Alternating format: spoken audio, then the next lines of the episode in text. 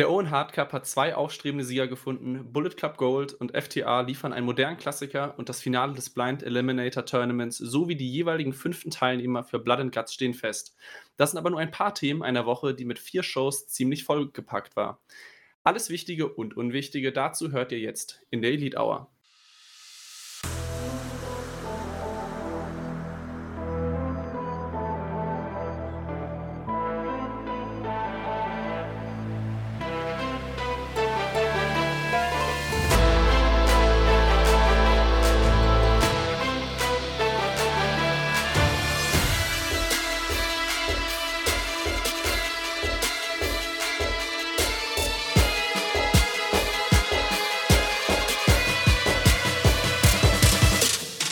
Herzlich willkommen zu einer neuen Ausgabe der Elite Hour, eurem AEW-Podcast bei Wrestling-Infos.de.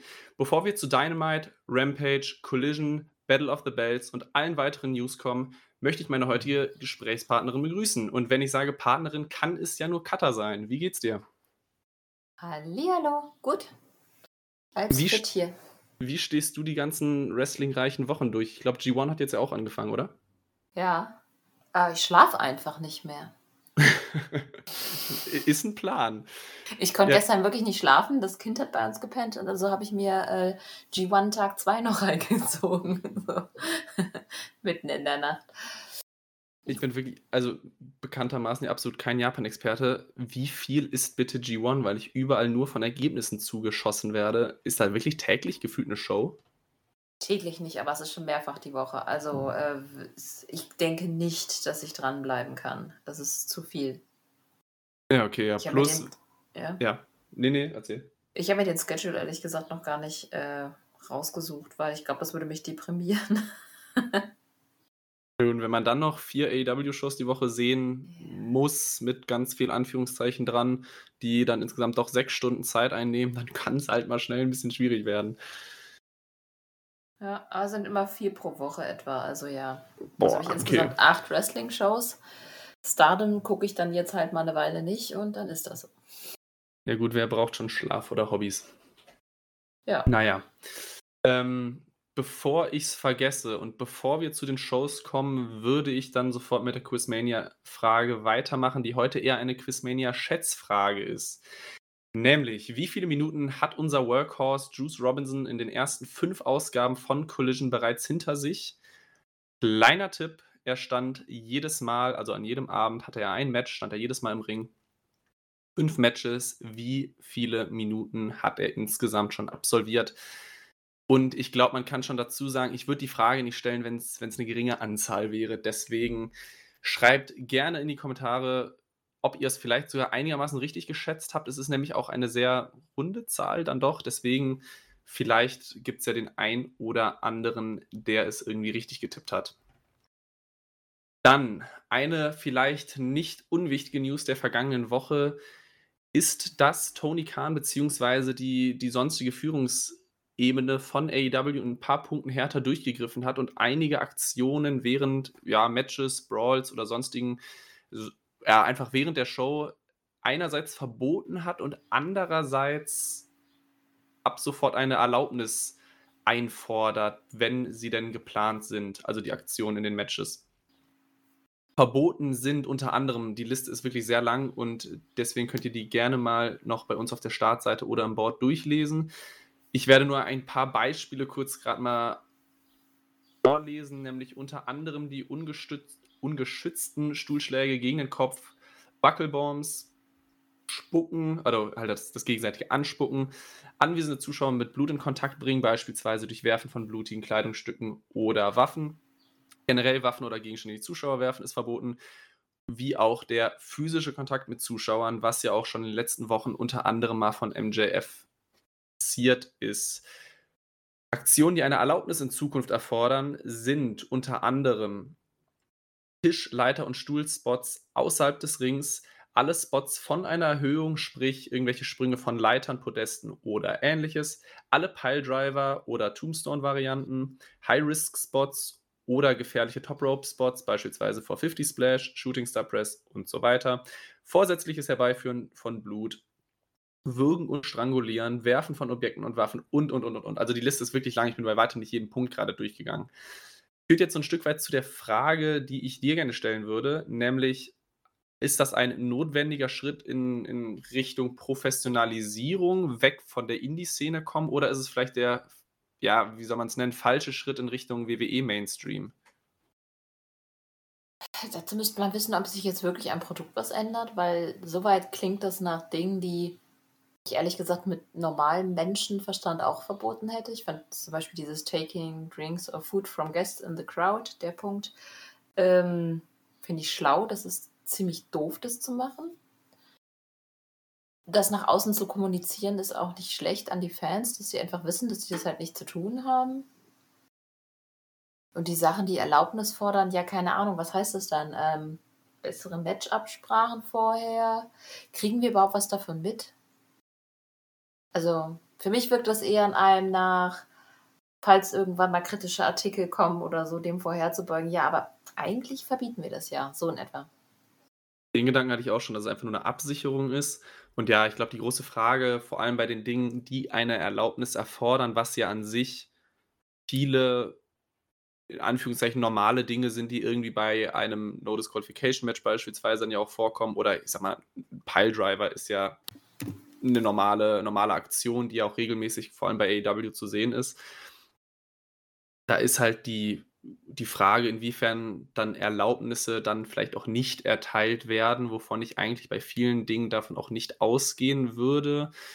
Äh, wo ich dir auch absolut zustimme, klar, Dinge, die komplett verboten sind, sind die allermeisten Dinge dann Aktionen, die vielleicht man mit normalem Menschenverstand sowieso nicht tun sollte, also rein, um, um die Sicherheit aller Beteiligten irgendwie zu bewahren. Aber beispielsweise das gegenseitige Anspucken kann man jetzt gut oder schlecht finden, ist aber ja dann doch schon in den letzten Wochen, Monaten und Jahren dann mal vorgekommen. Ob das jetzt wirklich das Produkt irgendwie besser oder schlechter macht oder ob man da jetzt von einzelnen Dingen vielleicht besonders großer Fan ist oder nicht Fan ist. Ich glaube, das ist dann eine andere Frage. Das wird sich ein Stück weit zeigen. Also ich würde jetzt auch nicht behaupten, dass, dass wir davon ausgehen müssen, dass es jetzt irgendwie schlechter wird. Aber ich glaube, das ist zumindest etwas, was man mit einer ein bisschen im Hinterkopf behalten kann, wenn man irgendwie das Produkt der nächsten Wochen und Monate dann verfolgt, ob man irgendwie das Gefühl hat, dass es jetzt wirklich irgendwie strenger zugeht. Dann, bevor wir. Ja, aber mit dem ja, Spitting, ja, ja, ganz kurz, bei Collision wurde doch gespuckt. Aber nur auf den Boden, oder? Ja, aber da stand ja nur Spitting. Da steht nicht Spitting gegen Menschen oder so.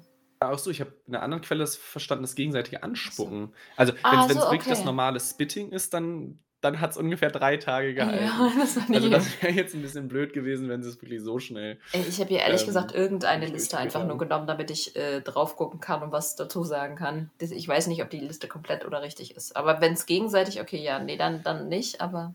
Man muss ja auch dazu sagen, es ist ja auch keine offizielle Liste, sondern das ist ja auch nur das, was, ich sag mal, durchgesickert ist. Das ist ja auch nichts, was AEW so öffentlich gemacht hat, wenn ich jetzt gerade nicht komplett falsch liege. Deswegen kann es auch einfach sein, dass da ja manche Informationen auch ein wenig durcheinander gekommen sind oder auch einfach falsch wiedergegeben wurden.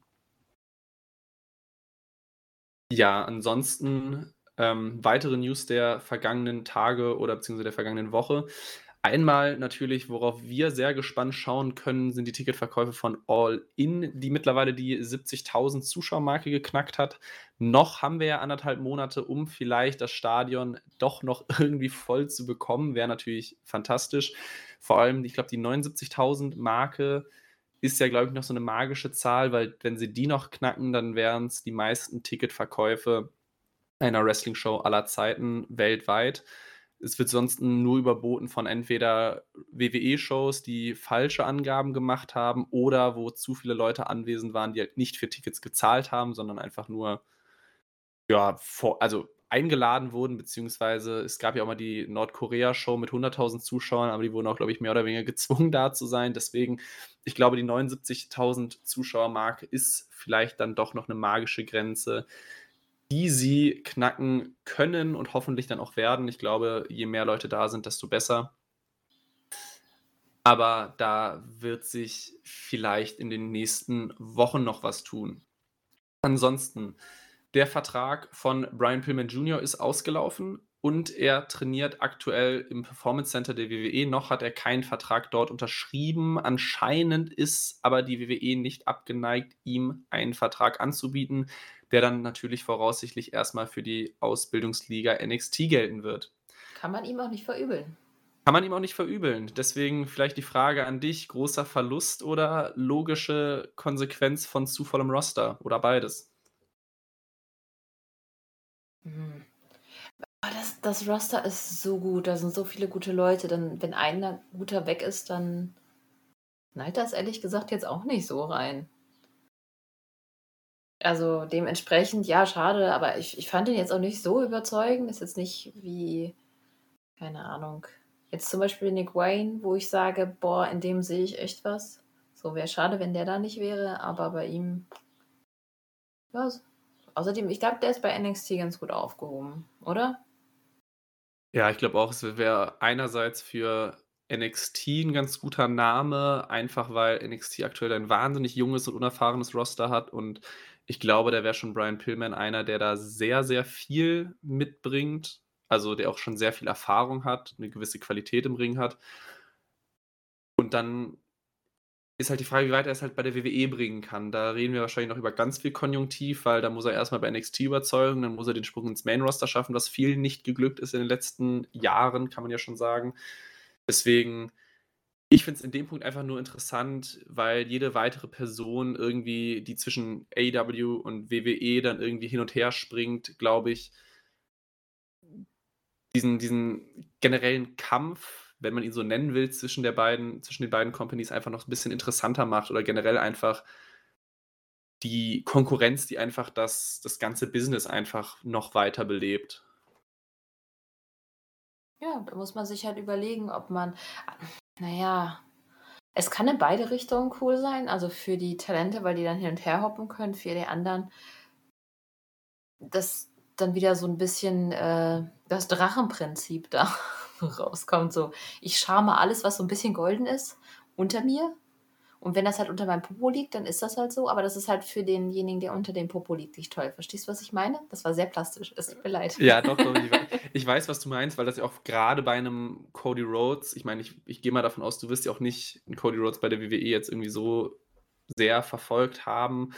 Nee. Aber man hat bei ihm schon sehr ausgeschlachtet seinen, seinen bisherigen Weg, den er gegangen ist, dass er halt also es wurde zwar nie AEW benannt, aber dass er dann woanders eine Company gegründet hat und so weiter. Deswegen, WWE ist bislang ganz gut darin gewesen, sich auf die Fahne zu schreiben, wenn sie mal irgendwen abgeworben haben von der Konkurrenz. Deswegen, vielleicht kann es ja auch bei einem Brian Pillman passieren, der natürlich ein sehr viel kleinerer Name ist als ein Cody Rhodes. Aber dass man auch da so ein bisschen ja, sich selbst so ein bisschen einfach abfeiert dafür mit hahaha, wir haben jetzt der Konkurrenz irgendwen weggenommen. Und ja, aber solange die, die Talente dann trotzdem gefeatured werden, ist mir das ja wumpe. Ich meine, ich weiß nicht, ist Cody erfolgreich bei WWE? Gott, habe ich gar keine Ahnung davon. also er ist zumindest ein sehr großer Draw. Er hat noch keine Championship gewonnen, er war aber auch ja zwischenzeitlich dann für viele Monate verletzt. Hatte sein großes WrestleMania-Match gegen Roman Reigns verloren, aber er ist schon einer der Topstars, wenn es darum geht, mit Matchzeiten und Pay-Per-View-Matches und generelle Darstellung. Also er ist, glaube ich, definitiv einer der Top-Leute im Roster und hat ein besseres Standing, als er jetzt vor allem gegen Ende bei AEW hatte. Ja, dann, ey, ganz ehrlich, habe ich kein Problem mit. Wenn das so ein bisschen so, ne, ne, ne, ne, dann hinten bei rumkommt, ist mir das auch wurscht. Ich fände es halt nur schade, wenn dann Talente angehäuft werden und dann nicht benutzt werden. Einfach nur, guck mal, wir haben euch jemanden weggenommen. Ja, und was macht ihr mit dem? Nichts. Ist halt auch blöd. Ja, das war gerade in der Anfangszeit von AEW wirklich sehr nervig. Aus, also was die WWE damals ja noch gemacht hatte, das war dann ja 2019 ungefähr, als AEW dann ja die ersten Erfolge zu verzeichnen hatte und vor allem auch noch vor Corona, als es dann ja noch nicht die, die fehlenden Zuschauereinnahmen gab, hat ja WWE immer geguckt, dass sie jedem Talent gefühlt einen Fünfjahresvertrag reingedrückt haben, einfach nur damit die halt nicht zur Konkurrenz gehen können. Und da waren auch Leute dabei, wie auch beispielsweise Luke Harper, also bei AEW Brody Lee, dem sie einfach den Vertrag verlängert haben mit einer Vertragsoption, einfach nur damit er halt nicht rüber geht und haben ihn aber gar nicht eingesetzt. Das war halt ein bisschen blöd. Ich meine, Geschichte, das ist klar, er ist ja nachher noch zu AEW gekommen, aber auch irgendwann nur als dann im Verlauf der Einnahmen oder der, der eingebrochenen Einnahmen durch Corona halt dann die WWE auch wieder Leute entlassen hat. Aber das war schon, das war schon ziemlich arschig, wenn man das so sagen kann, weil da wurden einfach nur Leute dann gehalten, nicht eingesetzt, dass sie halt nicht zur Konkurrenz gehen. Ja, vom Business-Faktor auf jeden Fall smart, aber da geht es halt auch um, um Leute. Das ist ja nicht wie in einer normalen Firma, wo es eigentlich egal ist, wo du angestellt bist. Ich meine, wenn ich dafür bezahlt werde, dass ich tagsüber, keine Ahnung, meine Lieblingsbücher lesen kann und ich, ich muss halt nicht meinen eigentlichen Job machen, ich eigentlich sage, ja klar, bin ich bei, gerne. Engagiert mich. Aber das ist halt nicht, das sind ja nicht Wrestler. Wrestler müssen gesehen werden, was machen, damit die ihre Karriere vorantreiben kann. Wenn, wenn du die nicht siehst, dann sind die irgendwann uninteressant. Und dann werden sie wahrscheinlich entlassen, wenn sie dann so interessant sind, dass sie sogar in dem Fall für denjenigen dann uninteressant sind, wo sie gerade sind. Ja, wir reden schon sehr lange darüber. Ja, okay, wir, wir, wir kommen jetzt vielleicht zum nächsten Punkt. Ähm, Könnte auch, sein, dass ja, es bei dir piept? Ja, ich glaube, das war eine Alarmanlage von einem Auto. Naja, wie gesagt, Sommer, offenes Fenster. Oh Junge, es kommt wieder. Ich, ich versuche mal trotzdem weiterzumachen. ähm, Mark Briscoe hat sich verletzt und ist damit bei Death Before Dishonor nicht auf der Matchcard. Er sollte ja eigentlich gegen Claudio Castagnoli antreten. Nee, jetzt bin ich gerade, glaube ich, ganz daneben. Gegen wen hätte er antreten sollen, welches Match jetzt nicht stattfindet? Äh, doch. Doch, ja. Natürlich, es ist doch das, das. Hä, Claudio ist doch. Doch, ja, Claudio, definitiv. Okay, dann hat er natürlich auch richtig im Kopf. Also wie gesagt, das Match wird nicht stattfinden. Mark Briscoe fällt verletzungsbedingt aus. Ich weiß, wir sind jetzt hier nicht der Ring of Honor Podcast, gehört ja beim weitesten Sinne dann ja doch noch zu AEW. Deswegen, falls, also es, wir werden mit Sicherheit dann auch mal Death Before Dishonor erwähnen, weil das ja auch für einfach viele AEW-Talente dann doch ja irgendwie relevant ist, weil ja die Titelträger dann in, in beiden Brands auch auftreten. Zu diesem Match wird es aber erstmal nicht kommen. Letzte, letzter Punkt, auf den wir vielleicht noch eingehen können, bevor wir dann wirklich endlich zu Dynamite kommen. Am Wochenende war Triple A, Triple Mania 31 und Don Callis wurde von einem Fan attackiert. Also erstmal, was, was muss bei dir im Kopf an, äh, durchgehen oder durchbrennen an Sicherungen, dass du einfach mal anfängst, jemanden da wirklich anzugreifen. Und das war ja auch wirklich eine, eine gewisse Attacke dann ja auch dahinter. Also mit Angriff reden wir jetzt nicht, der wurde geschubst, sondern der wurde halt dann wirklich ähm, sehr hart zu sich hingezogen, Anzug wurde zerrissen, was man gelesen hat. Er wurde dann irgendwie gewürgt und Kellis blutete aus dem Mund.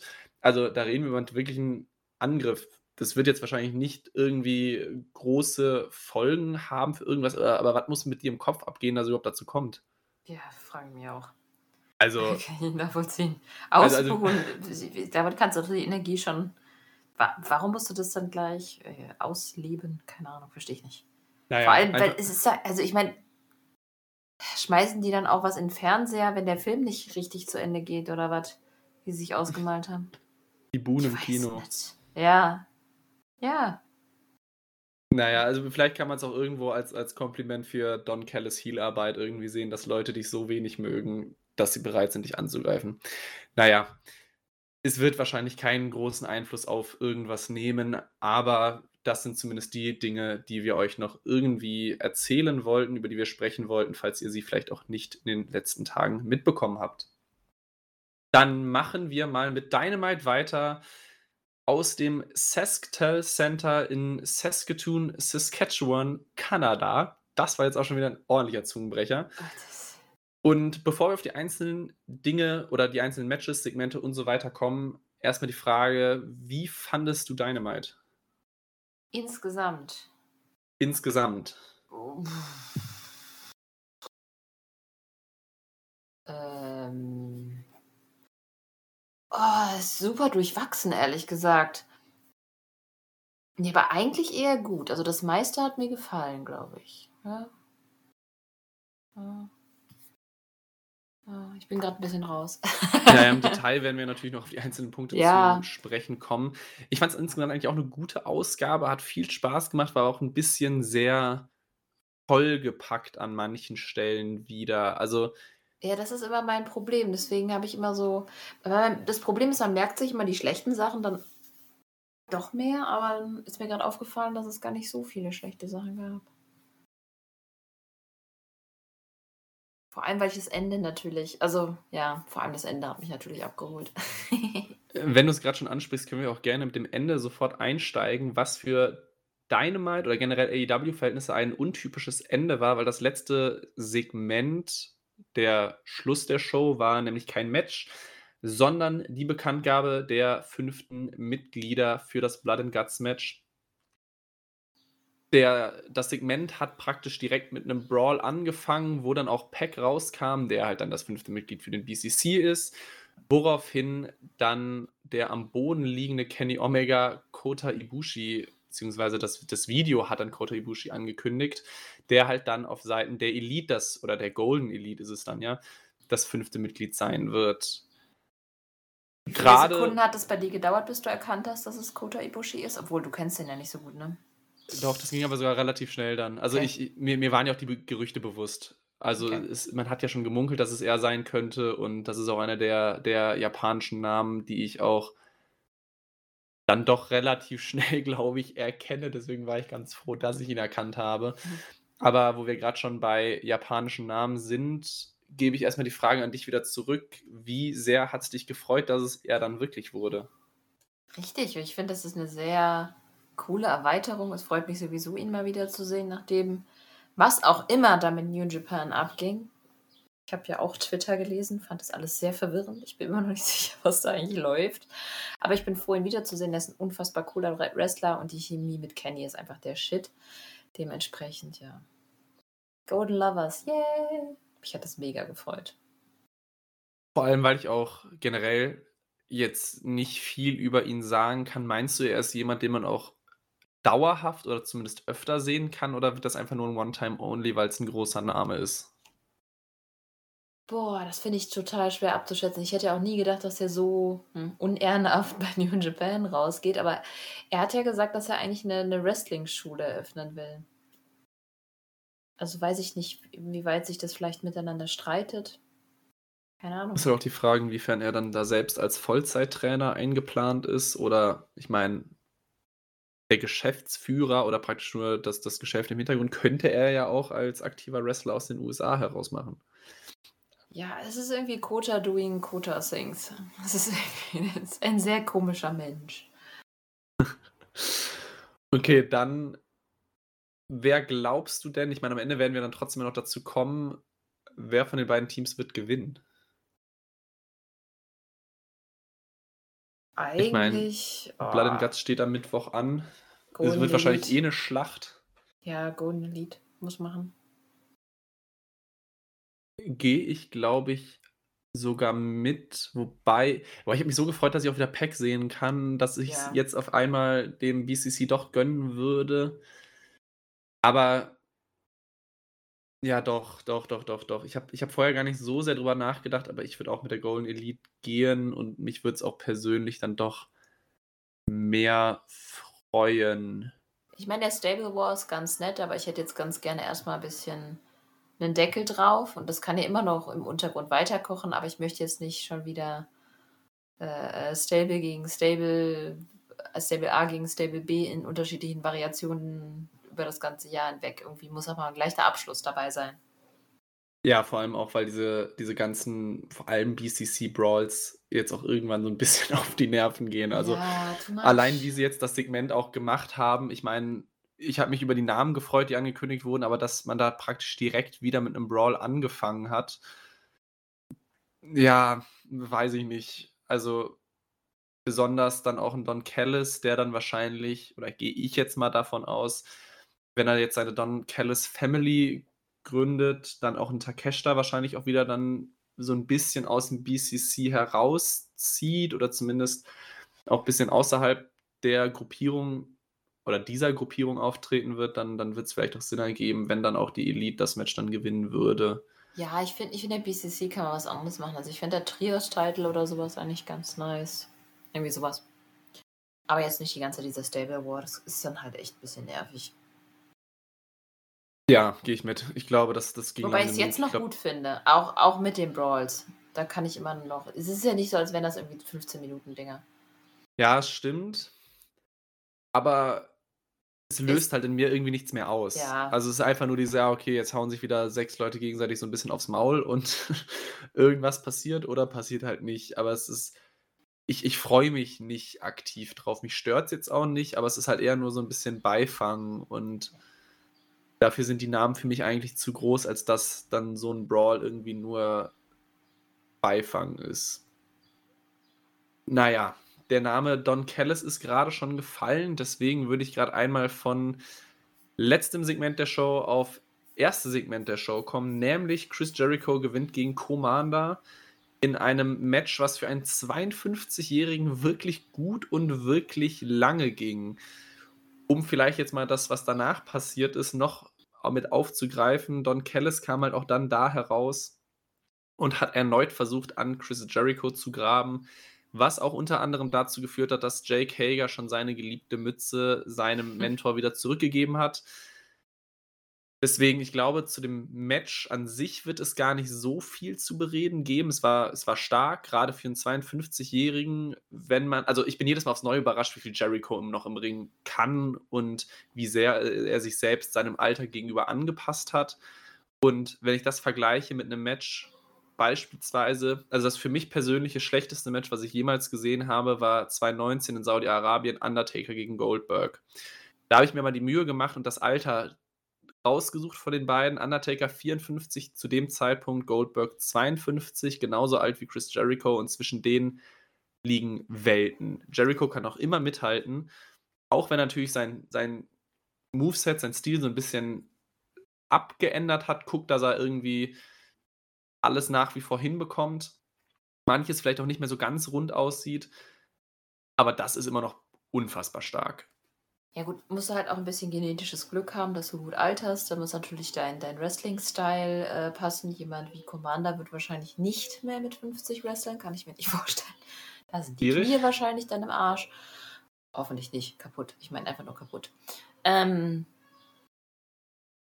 ja, ich weiß, was du meinst. Äh, ich ich finde es auch erstaunlich. Er hat sich einfach, glaube ich, dadurch, dass er so wandelbar ist, auch einfach sehr gut immer angepasst. Und das, ähm, kommt ihm halt jetzt auch zugute. Ja, es ist nicht immer sauber, manchmal aber es ist auch nicht peinlich. Es ist jetzt nicht so, als würde ich, ähm, Opa dabei zugucken, wie er sich da gerade peinlich macht oder so. Ich finde es immer noch gut, macht nicht mehr Fehler als viele andere, die wesentlich jünger sind. Tatsächlich fand ich Commander hier sogar unsauberer. Der ist halt manchmal einfach ein bisschen unsauber, aber boah, wie lange wrestelt der jetzt? Gar nicht so lange, oder? Ich weiß es nicht mehr. Commander auf jeden Fall ist jemand, der, glaube ich, sich noch entwickeln sollte, könnte. Ja, ich glaube, gerade auch der Stil von ihm lädt auch ein bisschen dazu ein, manchmal ein wenig unsauber zu sein, beziehungsweise halt, da sind viele Spots dabei, wo man natürlich auch ein bisschen Verständnis hat, wenn es vielleicht nicht so ganz sauber ist, aber ich glaube, er ist ja auch erst Anfang, Mitte 20. Das heißt, alterstechnisch ist da, glaube ich, mit Sicherheit noch sehr viel Potenzial dabei, so ein bisschen Erfahrung zu sammeln und zu wissen, wie halt dann gerade, wenn es um Timing geht oder so, zu agieren. Boah, der macht aber schon richtig lange Zeug. Also er ist 24, aber gut, am Anfang seiner Karriere nicht so viel erst die letzten Jahre, ja, kann er sich. Ja, es ist halt auch ein schwieriger Style, muss man dazu sagen. Also da sauber zu bleiben, gelingt auch den, den ganz Großen nicht immer. Man kann es halt, ich, ich mag es halt ab und an mal ganz gerne sehen und dann kann ich auch verzeihen, dass es dann halt manchmal unsauber ist, aber ich glaube, es wird nie meine, meine Lieblings, mein Lieblings-Wrestling-Style sein.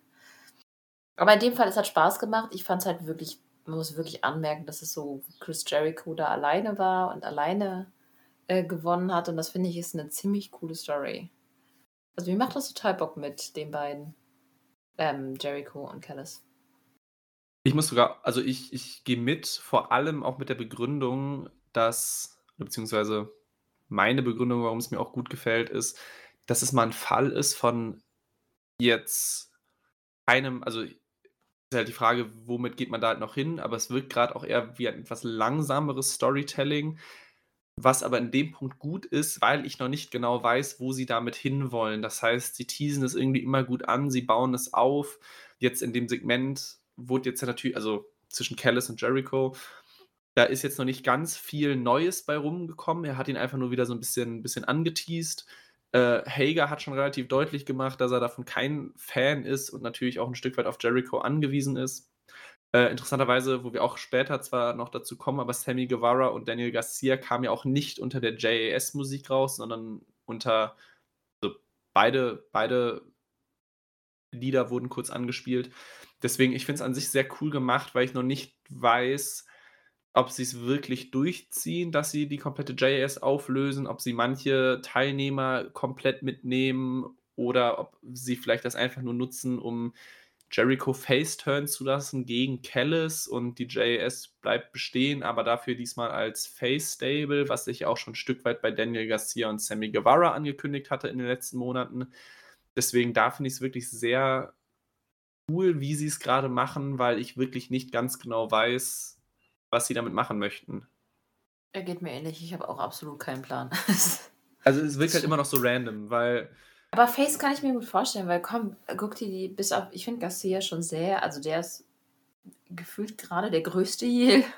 Äh, die anderen schauen sowieso allein schon Hager mit seiner Goofigkeit, mit seinem Hut, das ist doch schon eher Face als alles andere. Jericho jetzt gerade in der, ja, Sammy möchte gerne. Ich wäre der Einzige, der so ein bisschen hinterherhängt. Vielleicht Garcia, ich weiß nicht, NRJ ist irgendwie ja, weiß ich auch nicht, was mit der ist. Was mit der? Die hat jetzt ja. das erste Match in dem Own Hard Cup dann verloren gehabt. Ja, das war's. Und seitdem auch, glaube ich, nicht mehr aufgetaucht. Wenn ja, ich jetzt sind wir bei der Dark Order liege. geblieben. ja, wobei es der Dark Order jetzt auch nicht immer so gut geht oder gut ging in letzter Zeit. Nee, aber keine Ahnung. Ja, aber die, die ist, sorry, irrelevant in dem Stable, also. Ja, das definitiv. Also da geht sie gerade ein bisschen unter und vor allem jetzt in der Zeit von Willow Nightingale gewinnt den Own Hard Cup. Spoiler gerade schon mal vorweggenommen. Und beispielsweise eine Sky Blue bekommt immer längere und bessere Matches und äh, kam jetzt zumindest mal ins Halbfinale. Da ist eine NRJ, der ich eigentlich vor ein, zwei, drei Jahren ein ähnliches Potenzial vorhergesagt hätte, tritt da noch ein bisschen auf der Stelle bei rum. Ich glaube. Ja, sie ist sehr stark stagniert. Aber gut, das, ich glaube, das gibt es öfters mal bei Leuten in der Entwicklung, dass sie eine Weile stagnieren und dann geht es weiter. Sie muss halt eingesetzt werden. Hey, Erde, ach, das ist so eine von denen, wo ich denke, schick die mal irgendwie, weiß nicht, drei Monate nach Japan. Ja, ich glaube, so gefühlt ist sie gerade gedanklich näher dran, einfach wirklich der Sidekick von Jungle Boy zu werden, als irgendwie gerade eine, eine, eine Solo-Karriere oder eine wirkliche Innenring-Karriere starten, beziehungsweise die Karriereleiter weiter hochzuklettern, weil gerade ist sie wirklich, sie ist zwar schon ein bekanntes Gesicht, aber viel mehr als Undercard oder gefühlt auch viel mehr als irgendwelche Siege bei Dark oder Dark Elevation kriege ich gerade auch nicht aufgezählt. Nee, sie ist halt Kanonenfutter. Wenn es mal wieder eine ja. neue TBS-Champion gibt, dann lass sie gegen die antreten, Ende. Ist halt auch nicht gerade spannend. Ja, ich glaube generell JS entweder jetzt das Ganze nutzen, um sich wieder gesamt enger zu formieren, weil in letzter Zeit sind dann doch irgendwie die ganzen Einzelpersonen dann auch wirklich gefühlt einzeln aufgetreten. Irgendwie wirkte die JS nicht mehr als geschlossene Gruppierung oder man kann sonst das ganze Ding halt wirklich in dem Zug dann auch irgendwie auflösen und allen wieder, ja, praktisch ihrem Schicksal stellen und gucken, ob sie halt dann irgendwie schwimmen oder untergehen. Was aber definitiv nicht untergeht, um Oi. diese super Überleitung zu nutzen. MJF und Adam Cole ist das ah. Beste der letzten Wochen, was ich gesehen habe. Ich liebe es, aber bevor ich da jetzt zu sehr darauf eingehe, warum ich es liebe, gebe ich den Ball erstmal wieder dir, einfach nur, weil wenn du jetzt irgendwas Negatives sagst, kann ich sofort entkräften, weil das ist super. Also ist es egal, was ich sage? Ungefähr. Das ist sehr nett, wenn du mir so das Wort überlässt. Ich bin auch dabei, ich finde das super. Mir macht das total Spaß. Am Anfang war ich noch nicht ganz überzeugt von den beiden, aber mittlerweile ist es einfach viel zu lustig. Alleine schon, äh, wie, wie quasi Cole MGF zu einem besseren Menschen erzieht, so, Junge, das kann man doch nicht sagen. das finde ich schon. Und wie die da einfach saßen auf der Couch und ähm, MGF, da meinte er jetzt nicht so ein Videospiel-Nerd. Ach, das ist schon echt schön gemacht. Ich finde auch jetzt mit, mit Strong, also Roderick, Strong äh, mit im Mix finde ich echt cool. Ich bin super gespannt, worauf das hinausläuft. Ich meine, wir sind uns alle einig, dass wir die nächstes Jahr nicht mehr als Tag Team sehen werden, aber ich will einfach wissen, wie das Ganze explodiert. Ich bin mega gespannt. Ja, es ist, also sie bekommen wieder für mich den eindeutigen Titel des besten Nicht-Wrestling-Segments der Woche. Also sowohl das Video als auch wieder, was sie dann nach dem Match oder während den Interviews und so weiter gezeigt haben, ist es einfach immer unterhaltsam. Es zeigt auch so ein bisschen, dass man Pro-Wrestling mit sehr stumpfen Humor, ich meine, es ist jetzt kein Pipi-Kaka-Humor, aber es ist halt schon ein wenig, ja, zum Teil auch einfach erzählt, nenne ich es jetzt mal, aber es ist halt trotzdem immer noch super, super lustig. Also es macht einfach Spaß, sich, zuzu, äh, sich das Ganze anzusehen und trotzdem bleibt ja auch in, in einer gewisser Weise die Spannung drin. Du hast ja Roderick Strong schon gesagt, wird er jetzt im, im Finale eingreifen, damit die das Turnier nicht gewinnen oder gewinnen die beiden das Turnier und dann greift Roderick Strong ein? Das heißt, das ist ja wirklich vor allem auch mit dem Hintergrund, dass wir ja früher oder später wieder MJF gegen Adam Cole sehen werden, was ich zwar auch hoffe, noch ein bisschen rausgezogen wird. Ähm, ist es ja gerade wirklich interessant, was gerade passiert. Das heißt, es ist ja nicht einfach nur, nur dumm und lustig, sondern man muss ja wirklich drauf gucken, was wird jetzt hier gerade erzählt, weil das ist ja nicht irrelevant für den Punkt, wie wollen sie jetzt dann ja wieder zu dem, zu dem Titelmatch der beiden zurückkommen. Und natürlich, dass das MJF unbedingt seine Double Clothesline zeigen will, ist natürlich auch nochmal. Ja, für mich ist es jetzt schon ein Running Gag geworden. Es ist einfach ist es so dumm, wir werden sie wahrscheinlich dann im Finale sehen oder spätestens, wenn sie das Finale gewinnen und dann im, im Match gegen FTR. Ich finde, alles daran ist super erzählt. Man merkt bei MJF, dass er einfach ein unfassbares Gesamtpaket an Entertainer ist und Adam Cole kann das Ganze auch wirklich problemlos mitgehen. Also Adam Cole, der vielleicht dann doch deutlich mehr noch der der eigentliche Pro-Wrestler ist, ist wirklich auch so genial, dass ja, er das aber Ganze sein Bullshit gegenüber, als gegenübergestellt zu MJF ist einfach viel zu cool. Also Kontraste erzählen manchmal so gute Geschichten. Ja, ja vor allem auch, äh, also beispielsweise der Moment, als, als MJF traurig war, weil er, weil er nie ein Multiplayer-Game gespielt hat, weil, weil er einfach keine Freunde als Kind, Jugendlicher ja. oder Erwachsener hatte. Ja, es ist, es ist, es ist so geil. Es ist das sind auch so Sachen, über die sollte man eigentlich nicht lachen, weil es eigentlich traurig ist, wenn es einer Person in irgendeiner Form schlecht geht oder einsam ist. Aber es ist in dem Moment, ja, man gönnt es dann auch irgendwie einem MJF negativ. Deswegen, oh, ich, ich freue mich jede Woche aufs Neue drauf. Dito.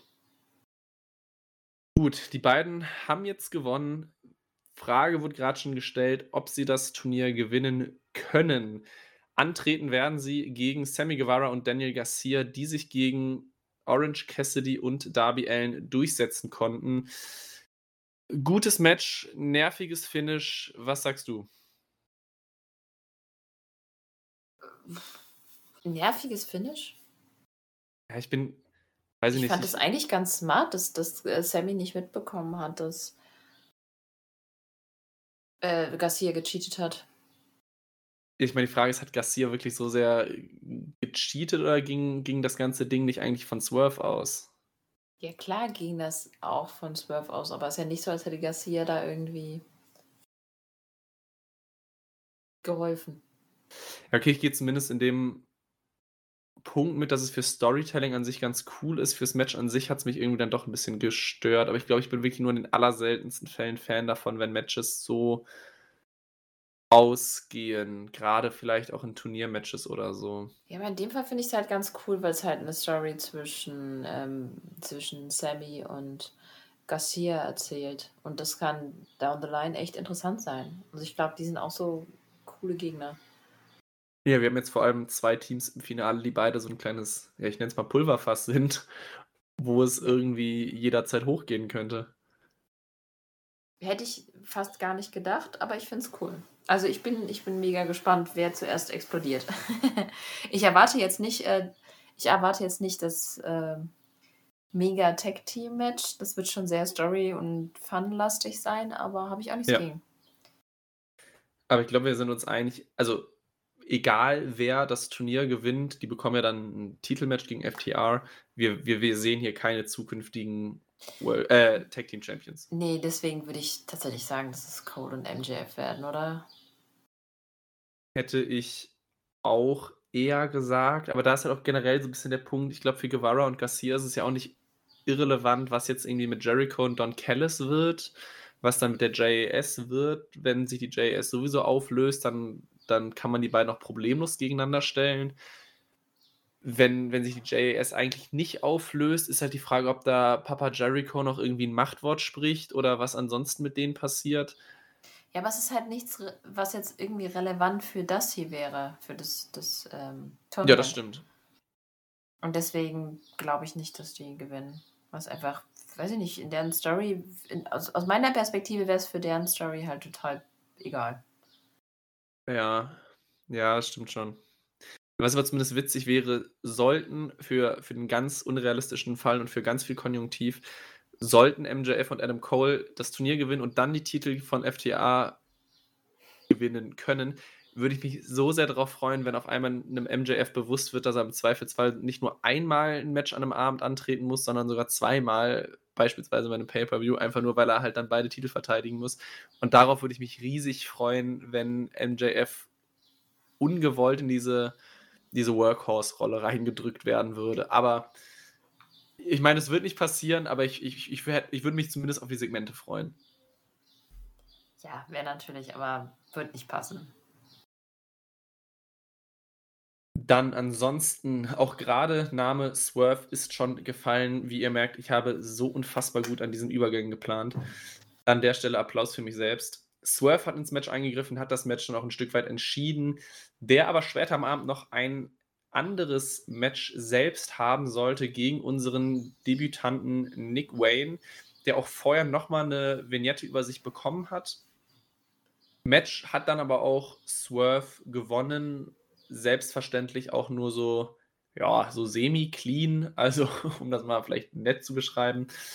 Äh, Nick Wayne verliert sein erstes Match, was aber trotzdem wahrscheinlich ein, also ich glaube, da wird jeder zustimmen, auch ein sehr starkes Match war. Wir hatten ja auch letzte Woche schon drüber geredet. Bleiben wir dabei, richtiger, richtiger Gewinner, dass wir nicht diese nervige Sache mit einer Streak bekommen? Ey, meine Damen und Herren, so stellt man einen neuen Wrestler im Roster vor. Wa- Wahnsinn, zwei bombenstarke Videos. Dann das Match, was absolut so. Du hast ja richtig mitgefühlt. Du wolltest ja, dass er gewinnt. Super gemacht, auch mit Darby. Das war emotional. Es hat gezeigt, was er drauf hat. Und Swerve ist jemand, glaube, die kannst du halt. Ich fände halt die Story ganz cool, wenn, wenn der jetzt zwischendurch gewinnt, Nick, und dann ist Swerve quasi so der, der letzte Hügel, den er noch dann erklimmen muss. Vielleicht scheitert er auch noch ein paar Mal dran. Das fände ich irgendwie eine coole Story. Ja, gehe ich mit. Also vor allem, man, man hat sich jetzt so viel Druck entledigt, dass man gucken muss, wann er seine erste Niederlage hat. Und wie du es gerade schon gesagt hast, man kann jetzt ja fast schon so einen klassischen, eine klassische Heldengeschichte irgendwie draus machen, dass jetzt Nick Wayne sich davon irgendwie rehabilitieren muss, dann irgendwie seinen Weg geht und was dann in ein paar Wochen oder Monaten der Fall dann sein wird, wo dann Swerve steht, wo dann Wayne steht und man da vielleicht sonst sogar noch irgendwie einen Titel drin einbauen möchte, den halt dann Nick Wayne von Swerve gewinnen kann.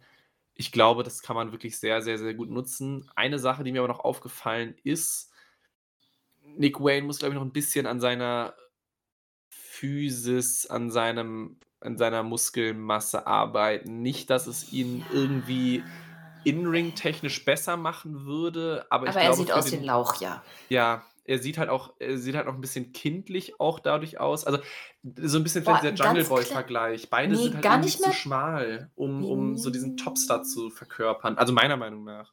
Nee, aber Jungle Boy hatte, hat schon von Anfang an einen Look mitgebracht. Der war nie so ein Bübchen. Nick ist schon ein ganz schönes Bübchen. Also es ist schon. Keine Ahnung. Den würde ich vielleicht bei einer Schulveranstaltung erwarten. Aber er erinnert Ja mich. gut, der Mann ist auch 18. Ja, aber er sieht halt auch einfach sehr krass so aus. Ähm, aber er erinnert mich so ein ganz klein bisschen auch an einen sehr jungen Will Osprey. Oh, da fehlt mir das Wissen, wie Will Osprey mit 18 Jahren aussah. Etwas lauchiger als heute. er hatte mehr Muskelmasse, ja, aber so, weiß ich nicht, vom Feeling her, ich weiß nicht, ob ich die Einzige bin, könnt ihr ja auch mal schreiben, ob ihr da auch so ein bisschen die, die Vibes hat, aber habt. Aber ja, von der Ausstrahlung her und diesem Bübchenhaften. Okay, ich habe gerade Bilder von Will Osprey von vor über zehn Jahren geschaut. Ich, ich, ich weiß, was du meinst. Aber ich meine, auch die Geschichte von Will Osprey ist bekannt und Nick Wayne ist 18. Ich glaube, da ist noch relativ, also es ist relativ einfach daran, glaube ich, noch zu arbeiten. Deswegen ist das natürlich auch Kritik auf hohem Niveau. Aber ja, also ihm, ihm fehlt noch so ein bisschen dieser Superstar-Look. Ja, aber das gibt über die Jahre hinweg definitiv ein Glow-Up. Ich glaube, das ja. wird echt. Das ist so, wir hatten ja schon die vier Säulen, das sind so, die, da, der ist einer von den nächsten. Ich glaube auch. Also, wenn man mit 18 so weit ist, gibt dem, gibt dem fünf Jahre lang jetzt irgendwie bei AEW und lass ihn an sich arbeiten, sowohl an nochmal weiter an seinem In-Ring-Skill-Set, als auch an seinem Aussehen, als auch an seinem Charakter. Und dann reden wir immer noch von einem 23-Jährigen, was noch wahnsinnig jung ist, der dann vielleicht schon ein unfassbares Gesamtpaket sein kann. Ich glaube, viele junge Leute bei, NX, äh, bei NXT, wollte ich gerade schon sagen, viele junge Leute bei AW in den letzten Jahren auch schon gezeigt, was man in drei, vier Jahren erreichen kann. Und der wird dann immer noch Anfang 20 sein. Also ich glaube, da wird noch sehr, sehr, sehr, sehr, sehr viel kommen. Ich glaube, da kann man sich auf viel freuen. Und natürlich auch ein wahnsinniger Zugewinn für AEW für die nächsten Jahre. Ja, das ist auch so jemand, weil du ziehst den quasi hoch, der bleibt auch loyal. Das kann gut sein. Also, das es wäre auch Stand auch. jetzt einfach absolut kein WWE-Guy, wo es ja nochmal viel, viel, viel wichtiger ist, wie du aussiehst, wie groß du bist, wie muskulös du bist. Und da, das wäre zumindest jetzt und auch für die nächste Zeit, glaube ich, ganz, ganz, ganz, ganz, ganz, ganz falsch. Deswegen mal sehen, was die nächsten Jahre und ich meine, er ist so jung, man kann ja fast schon sagen, Jahrzehnte noch bringen, aber ich glaube, hier ist er gerade erstmal gut aufgehoben. Ja. Apropos Ausblick auf die nächsten Jahre und jetzt kommt ein ganz schlechter Witz. Keith Lee gegen Swerve Strickland ist anscheinend immer noch in der Planung. Wann werden wir es bekommen? Werden wir es jemals bekommen? Ich fände es ja schon fast witzig, wenn sie es einfach nie machen und das einfach als Running, Gag, Running Gag durchziehen. Fürchte nein, aber das Problem ist ja, da schon mal drüber geredet, dann muss man es neu aufbauen. Du kannst es jetzt nicht, so wie es ist, kannst du nicht einfach das Match in den Raum stellen. Das interessiert einfach keine, keine Sau. Du brauchst einen neuen Aufbau dazu. Du brauchst ein Video-Package, du brauchst ein Brawl, du brauchst vielleicht noch ein paar Tag-Matches, irgendwas, aber du musst das Ding wieder heiß bekommen. Gerade ist es äh, nicht mal mehr lauwarm. Ja, ich, ich fand einfach nur, als ich die Überschrift gesehen hatte, musste ich schon lachen, einfach nur, weil sie hatten jetzt ja so noch die Möglichkeit im Tag-Team-Turnier, wo sie die beiden schon irgendwie zusammengepackt haben und da haben sie immer noch nichts draus gemacht. Und jetzt war Swerve gegen Nick Wayne. Keith Lee ist jetzt wieder mit Dustin Rhodes angetreten. Bei Rampage kommen wir gleich zu. Ja, weiß ich nicht. Also, was man sich da noch irgendwie denkt und erhofft und macht, also wie viele Chancen willst du noch haben, daraus ein Match zu machen? Ja. Aber naja, da werden wir wahrscheinlich in, in, in drei, vier Jahren nochmal drüber reden, wenn es dieses Match irgendwann gab.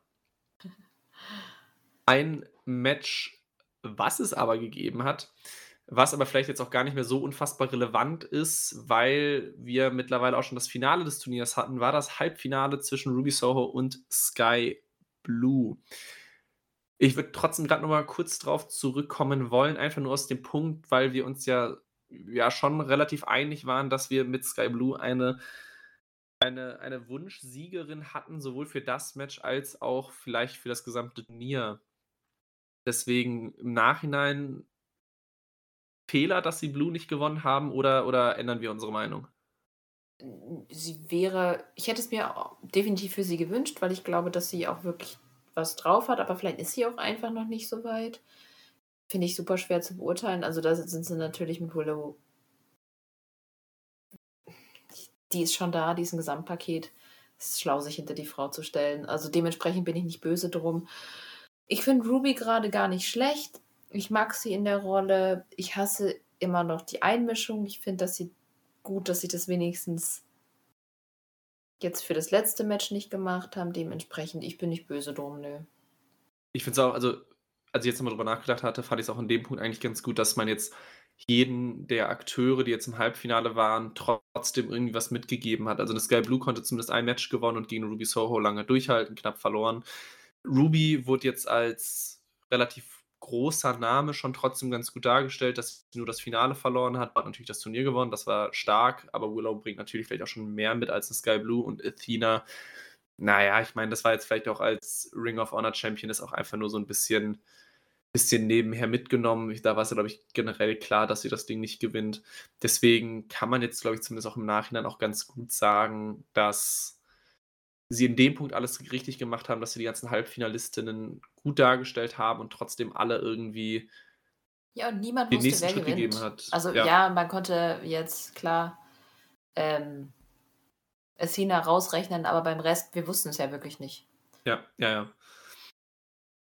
Ähm, ich meine, wir werden auch gleich bei Collision nochmal dazu kommen. Die letzten beiden, vielleicht auch relativ unwichtigen Punkte von Dynamite. Äh, Jungle Boy und Hook geht mir brutal auf die Nerven. Also, Echt? ich, ich kauf's bei Jungle Boy überhaupt nicht.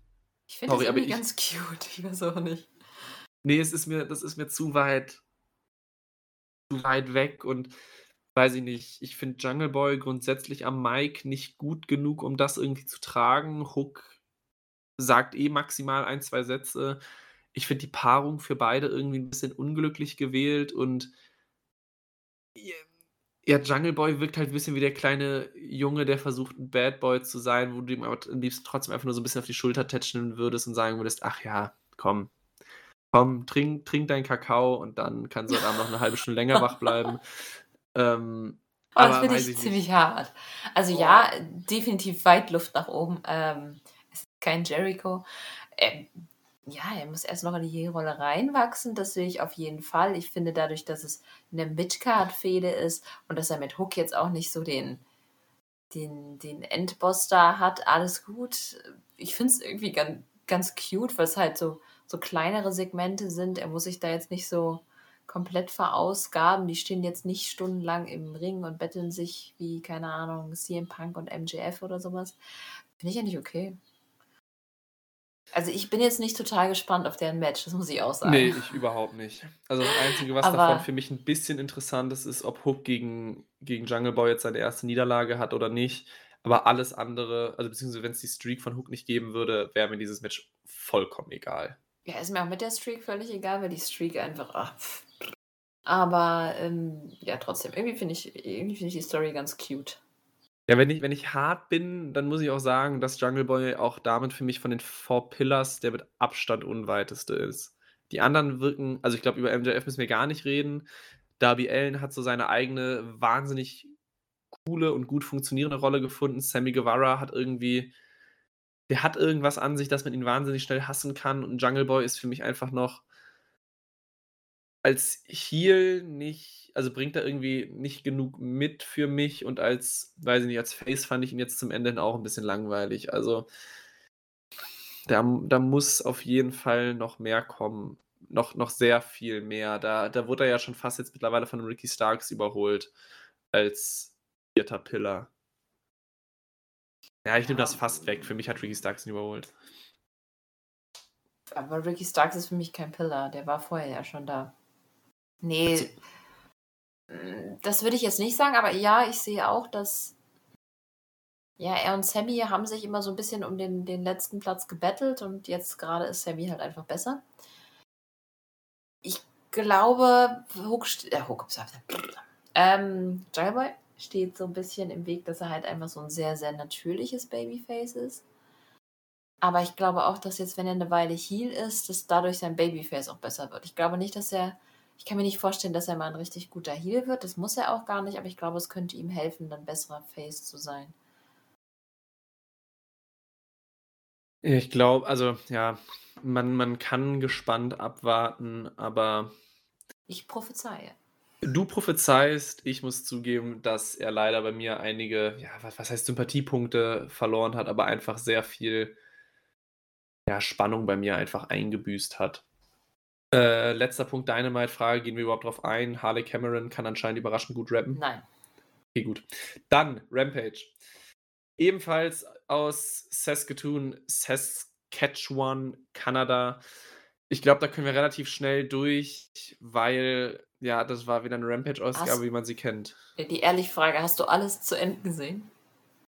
Ich habe es, glaube ich, geschafft, 60 Minuten Rampage in unter 15 Minuten zu gucken. Ich habe einfach nebenbei Sport gemacht. Also, ich meine, äh, das war gefühlt 'n halber Aufbau für Battle of the Belts, was erst mal schon 'n Armutszeugnis ist. Und ansonsten, ja, weiß ich nicht. Also, gefühlt zum Ende hin wurd's noch 'n bisschen relevanter wenigstens. Also, mit Willow gegen Athena als zweites Halbfinale, da kann man immer noch sagen: „Okay, vielleicht 'n nicht unspannendes Match, war auch kein schlechtes Match.“ Wo man auch positiv sagen kann, freut mich zumindest, dass zumindest jetzt mal die Damen, die in der Regel bei Dynamite immer nur den Dead Spot bekommen, jetzt mal wenigstens den Main Event von Rampage hatten. Aber gefühlt alles, was davor war, ist ja weiß ich nicht. Also wenn man zu viel Zeit hat, kann man sich's angucken, aber ich glaube, da würde ich jetzt auch einfach nur mal kurz schnell durchfegen. Ja. Also, ich meine, zu Willow werden wir gleich eh noch mal kommen, deswegen können wir uns das, glaube ich, an der Stelle grad sparen. Ja, Naturally Limitless gewinnen gegen Matt Menard Matt Menard und Angelo Parker als Opener okay von von mir aus, aber weiß ich nicht, was mir das bringen soll. Nix. Ähm, Taya Valkyrie gewinnt gegen irgend 'ne mir unbekannte Jobberin nach 30 Sekunden. Okay. Ja. Ähm, auch einfach nur 'n Aufbau für of the Bells gegen Toni Storm. Mehr nicht. Lance Archer gewinnt sinnfrei war. Also, sorry, das Ja. hättest du echt nicht gebraucht. Ja, also, du du hättest halt Battle of the Bells nicht gebraucht. Also, irgendwie, da das war noch der klägliche Versuch 'n Tag the vorher fuck? oder 'n paar Tage vorher noch mal irgendwas aufzubauen. Entschuldigung, ich hoffe, das war jetzt nicht laut. Mir ist hier grad die Tür zugeknallt. Ich habe nur dein What the fuck gehört. Okay. Ähm, Ich ja, ja. war ich schnell genug. Ansonsten Lance Archer gewinnt gegen Trent Barretta, auch nur Aufbau für Battle of the Bells. Da fand ich wenigstens noch bei Dynamite ganz cool, dass er auch er 'n Video-Package bekommen hat, wo man irgendwie noch mal dargestellt hat, was jetzt seine Erfolge in den letzten Wochen dann, glaube ich, in Japan und in in Großbritannien war's, meine ich, dann waren, um ihn so 'n bisschen wieder ins Bewusstsein zu rufen. Aber ja gut, es war jetzt auch nur 'n Aufbau für Battle of the Bells. Ähm, Takeshita gewinnt gegen wie hieß er? Mentallo? Mentallo? Mentallo, ja. Irgendwie 'n Kumpel von Omega. Hm. Na ja, also, ich sage jetzt mal für den für den amerikanischen Mainstream-Fan oder zumindest derjenige, der einfach nur AEW verfolgt, weiß ich nicht, ob einem dieses 4 Minuten-Match so viel gibt. Also, keine Ahnung. Das war jetzt, glaube ich, alles kaum der Rede wert. Vielleicht das Einzige, was für mich noch so 'n klein bisschen, aber wirklich nur 'n klein bisschen interessant war, war so das das Dark Order-Segment, wo sie auch 'n bisschen von 'nem von so 'ner Art Neuaufbau der Dark Order geredet haben. Ist die Frage, steckt da irgendwie mehr was dahinter oder war das einfach nur ein „Irgendwas müssen wir fast. sagen“? Ja. Also, äh, können's natürlich abwarten, bevor wir 'n Urteil fällen, aber bis jetzt sage ich, das war heiße Luft und es geht alles weiter wie vorher. Befürchte ich auch, fände ich aber irgendwie ganz cool, wenn da sogar wirklich 'n bisschen mehr mitgemacht Ja, aber dann werden brauchen die echt irgendwie jetzt mal, keine Ahnung, vielleicht noch jemanden noch mit dazu, irgendwie. Ja, die Dark also, die Dark Order so in der aktuellen Konstellation braucht auf jeden Fall 'n neuen Anführer. Ja. Da ist keiner dabei, der das Ding als Galionsfigur tragen kann, Ich habe auch überlegt, beziehungsweise ob du vielleicht jemanden davon etablieren könntest, aber das ist echt schwierig, sehe ich auch nicht. Ja, also, man kann sicherlich daraus irgendwie Tag-Team-technisch mehr, hm, draus machen, weil auch da waren sie bislang kaum relevant.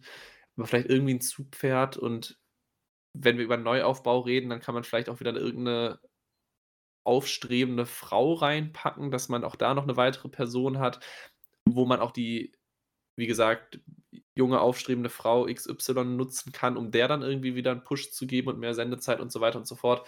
Also, das Potenzial ist ja da, vor allem, weil auch 'n Dark Order jetzt ja auch schon 'n jahrelanger Bestandteil ist, aber Ja, es wäre halt cool, wenn man Hm. irgendwas Neues mal mit dem probiert. Warum nicht vielleicht sogar 'ne 'ne Wrestlerin als als deren Front? Warum Das nicht mal 'ne ginge. Wrestlerin, die 'n All-Male-Stable anführt? Das wäre doch mal innovativ. Das hast du ja 'n bisschen 'n kleines bisschen, wenn ich jetzt den WWE-Vergleich wieder bringen kann, im Judgment Day, wo Rhea Ripley jetzt die einzige Titelträgerin ihres Stables ist. Und ja, ist jetzt die Frage, ob sie die Anführerin ist, aber zumindest grade so die dominanteste Person darin. Und da funktioniert es wirklich gut, deswegen hätte ich da absolut nichts gegen, vor allem weil, ja, ich glaube, Dark Order liegt so tief im, im Koma. Ich glaube, da ist gerade jede Form von irgendwie Leben einhauchen ganz gut. Von daher, klar, wieso nicht, ist halt nur die Frage, wer wäre es dann? Ich hatte befürchtet, da dass du das fragst. ja, also wenn, wenn du schon jetzt hier das Thema aufmachst, dann darfst du es auch gerne zumachen. Also bitte. NRJ kommt zurück. Nein, ich habe absolut gar keine Ahnung. Ja, ich nämlich auch nicht. Es muss naja. doch jemand sein, der richtig krass Charisma hat. Ja. Und ich kenne ein paar, also mir würden ein paar in den Kopf kommen, die ich ganz cool in der Rolle finde, aber keine, keine von denen würde ich jetzt sagen. Also du, du, du müsstest dann halt schon so eine gestandene Person haben, die auch glaubwürdig das Ding anführen kann und auch dementsprechend erfolgreich sein muss, damit sie auch eine glaubwürdige Anführerin von einem Stable ist. Also es muss dann schon eine Frau sein. Ja. Der, der Dark Order viel muss ja auch dazu passen. Ja, genau. Also aber es muss mein, halt, ja. Zum Beispiel Taya wäre ja bei sowas eigentlich wahrscheinlich gar nicht so schlecht, aber die würde jetzt zum Beispiel gar nicht zu Dark Order passen. Da ist was dran. ja. So. Ja, es ist schwierig. Da gibt vielleicht viel her würde zum Beispiel Chris Deadlander passen, aber die kann abs die hat zwar Charisma, aber die könnte kein Stable tragen.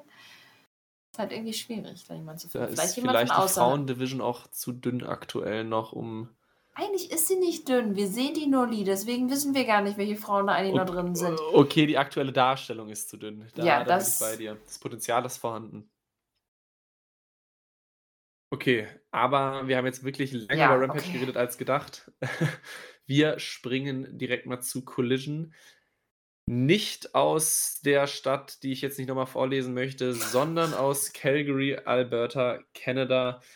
Und ich glaube, man muss gar nicht so viel dazu sagen, weil wir springen mal sofort zum Opener FTA gegen Bullet Club Gold, 58 Minuten.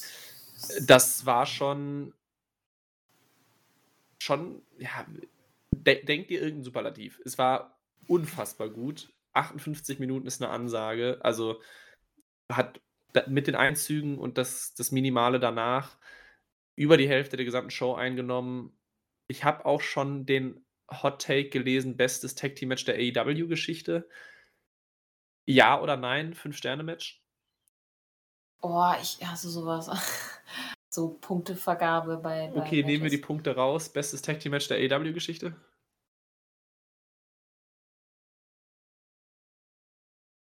Ja, schon.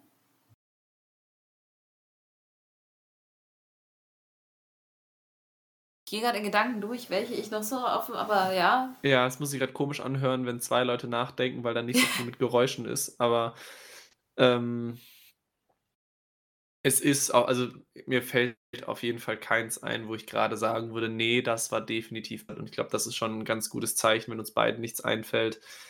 Ja, es gab schon coole Bugs-Matches und so. Also da hast du ja auch definitiv auch coole Stories und so gehabt, aber Ah, vielleicht ist auch ein bisschen Äpfel und Birnen. Also ich meine, ich finde so ein Two, der,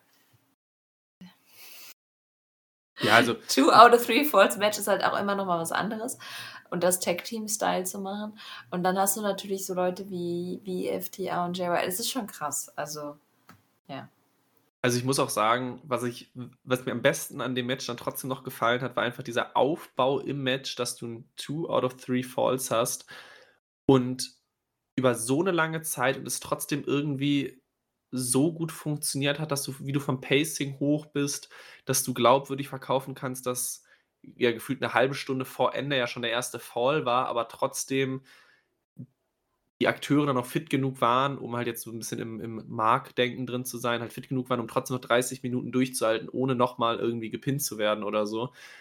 Das war schon wahnsinnig gut. Also nicht mal so sehr auf die einzelnen Aktionen bezogen, sondern halt wirklich, wie sie dieses Match aufgebaut haben, wie sie diese Match-Story auch erzählt haben.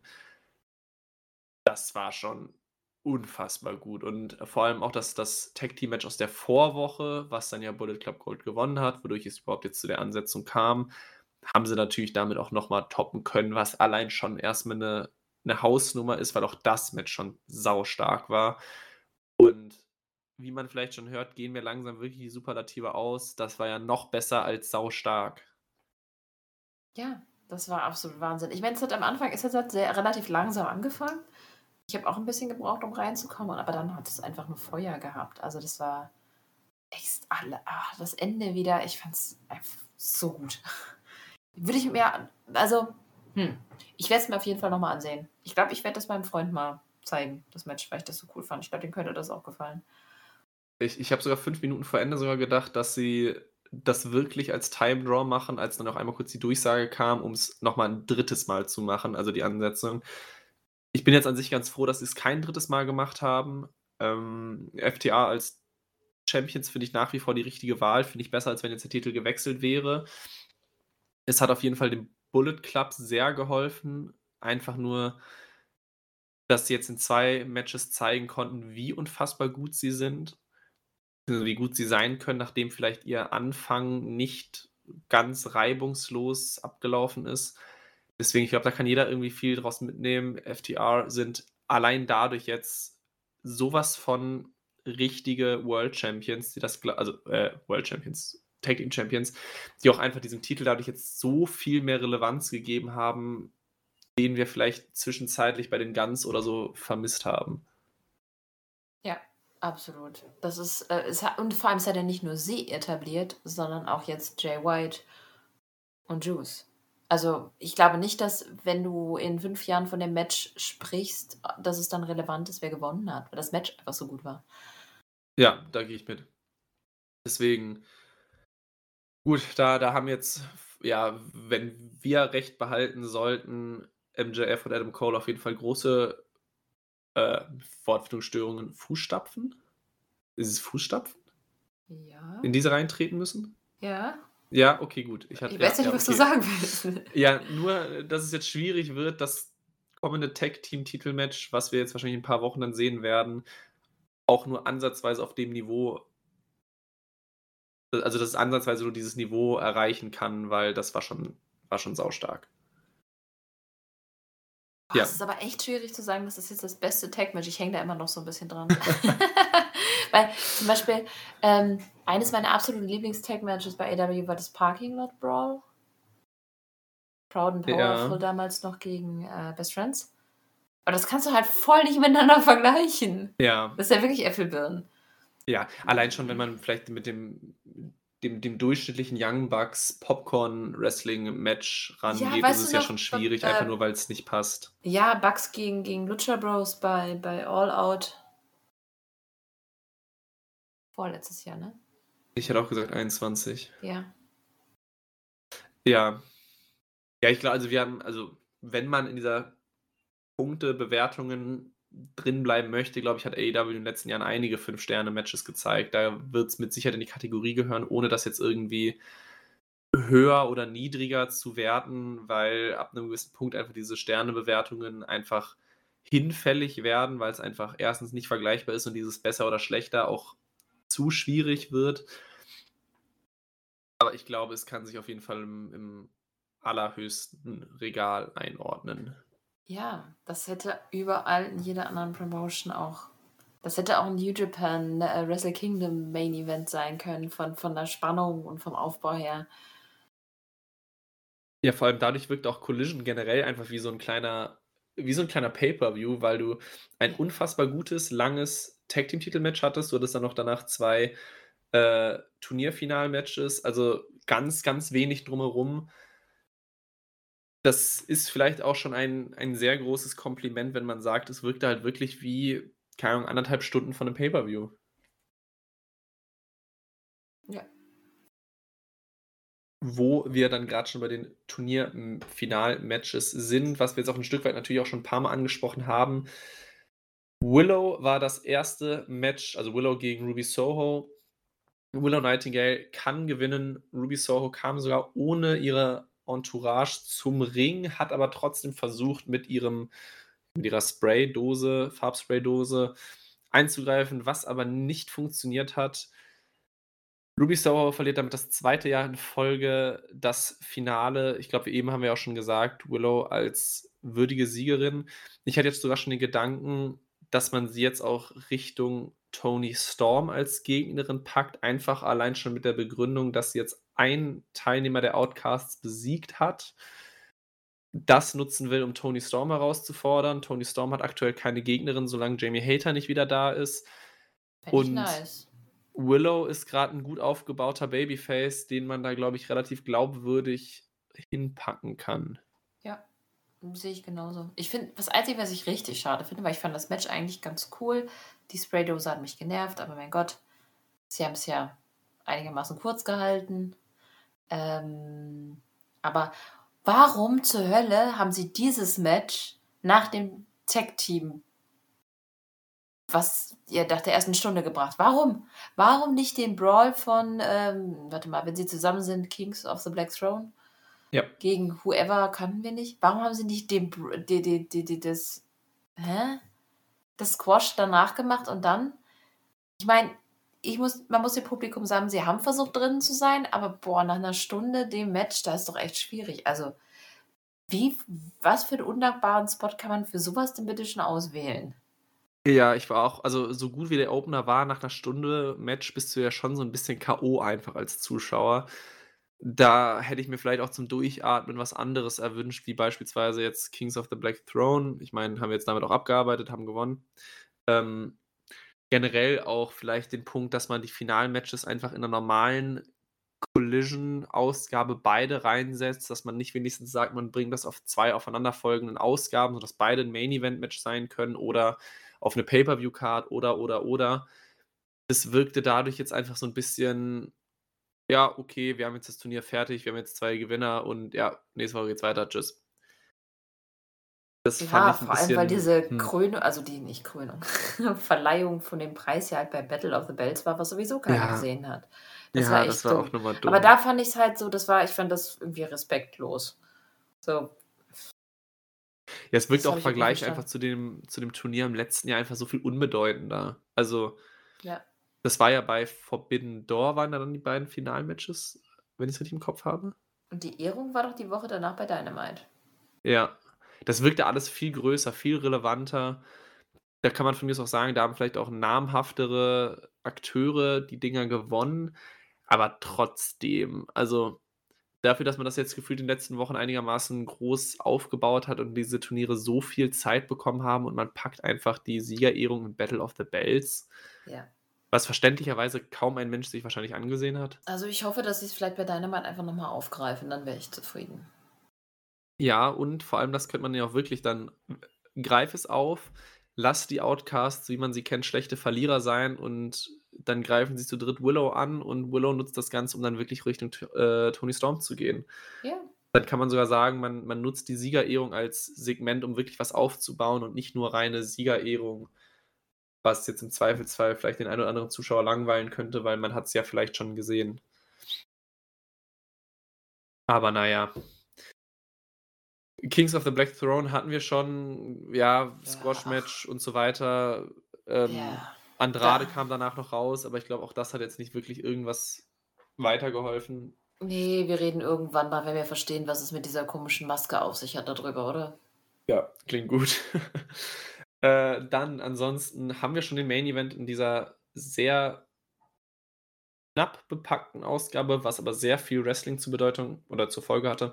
CM Punk gegen Ricky Starks im Finale. Ricky Starks kann das Match gewinnen, auch wenn es ein, ja, ich würde jetzt vielleicht nicht sagen kurioses Finish hatte, aber zumindest, dass Ricky Starks sich an den Seilen festhalten musste, beziehungsweise dass dadurch auch ein CM Punk wirklich ein sehr verwirrt aussehender Verlierer war, ist vielleicht noch ganz interessant anzufügen, vor allem weil auch CM Punk ja dann doch wieder so ein bisschen unsicher war, ob er jetzt der Heel oder der Face in dem Match sein sollte.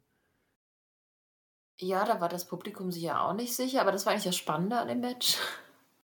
Das Match an sich war okay, das war jetzt kein Instant Classic oder so. Es ist halt im Vergleich natürlich zum ersten Match auch noch richtig fies. Aber ich glaube, die Dynamik, die alleine durch das Publikum zustande gekommen ist, hat irgendwie Bock gemacht. Ob ich jetzt Starks wieder als Heel gut finde. Hm. Ist halt die Frage, was machen sie denn jetzt mit ihm? Und vor allem. Ja. Ja, Starks gegen MJF. Uff. Hm? Ist auch nicht so Mhm. spannend jetzt wieder. Also irgendwie, ich, ich verstehe das Follow-up noch nicht so ganz, was das da geben soll. Ja, ja, ich ich weiß bei beiden jetzt nicht, in welche Richtung es es gehen soll. Was will man damit machen für 'n CM Punk? Was will man also, greift man das jetzt überhaupt noch mal auf? Also, oder lässt man das einfach jetzt unter 'n Tisch fallen und dann ist die Frage, warum hat man's dann überhaupt so gemacht? Weil die Kamera hat ja nach dem Match schon wirklich des Öfteren und länger auf das Gesicht von Punk gehalten. Es wirkt jetzt nicht so, als wenn das egal wäre, aber ich weiß nicht, was man damit machen will. Also